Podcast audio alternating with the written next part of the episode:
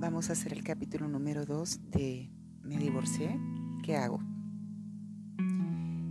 En el anterior capítulo metí mucha energía como para que vivamos esa, esa euforia de repente de que sí se puede. Sin embargo, la realidad es otra. Al comienzo. ¿En qué sentido? Volviendo con mi amiga Jazz.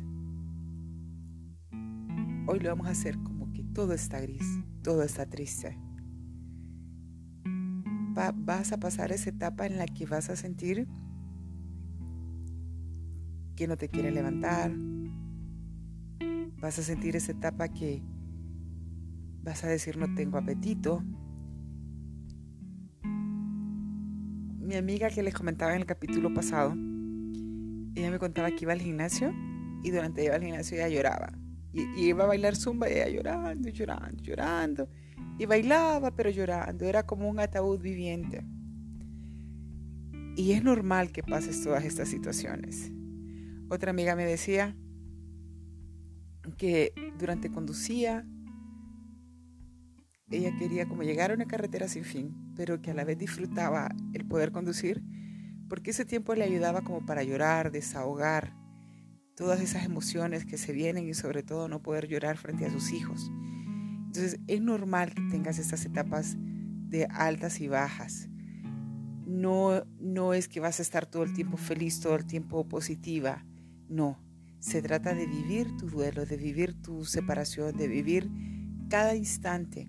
Una de las cosas eh, que ayuda mucho es poder escribir, es tomar un cuaderno y escribir todo lo que sentimos poderlo descargar, desahogarlo, eh, exteriorizarlo, porque a veces en nuestro subconsciente se quedan muchas frases o muchas palabras que hirieron. Y nuestro subconsciente viene y las trae, viene y las trae, pero no entendemos en realidad dónde está la emoción. Entonces cuando escribimos como que la emoción se aclara más fácilmente y podemos detectar en qué momento exactamente estamos atrapados del pasado que no nos permite avanzar.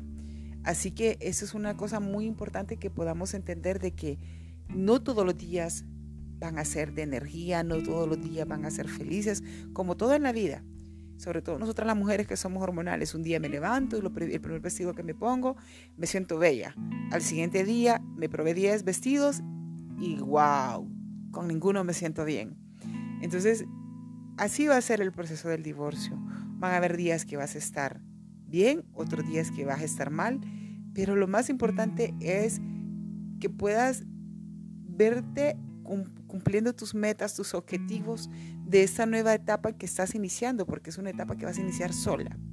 Recuerda que vas a iniciar sola, vas a autodescubrirte y en ese autodescubrimiento vas a encontrar muchas áreas de tu vida que de repente estaban estancadas o abandonadas.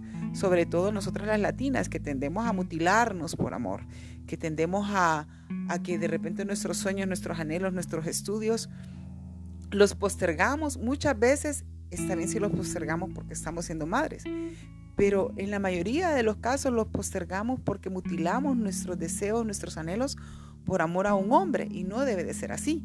Entonces ese autodescubrimiento te va a llevar a encontrar esas áreas de tu vida que te van a fortalecer durante este proceso. Así que sigamos adelante viviendo nuestro dolor, viviendo eh, todas esas emociones negativas, pero dentro de un ambiente o un escenario manejable. No dejarnos atrapar por la depresión, no dejarnos rodear de actividades que no nos vayan a ayudar a salir de esto y pudiendo exteriorizarlo delante de la presencia de Dios y de las personas correctas. Para mí es muy importante recalcar que no tenemos que contarle a todo el mundo lo que estamos viviendo o sufriendo. Tenemos que ser bien selectivas en qué persona vamos a poder de repente desahogar aquellas situaciones más difíciles que pudimos haber vivido. Debe de ser algo bien privado e íntimo. Y por eso seleccionar la persona correcta para nuestra guianza espiritual y psicológica es uno de los temas que te va a ayudar a mantenerte sana emocionalmente. Así que recuerda, en el divorcio, en el proceso de separación, hay altos y bajos, no todo es perfecto.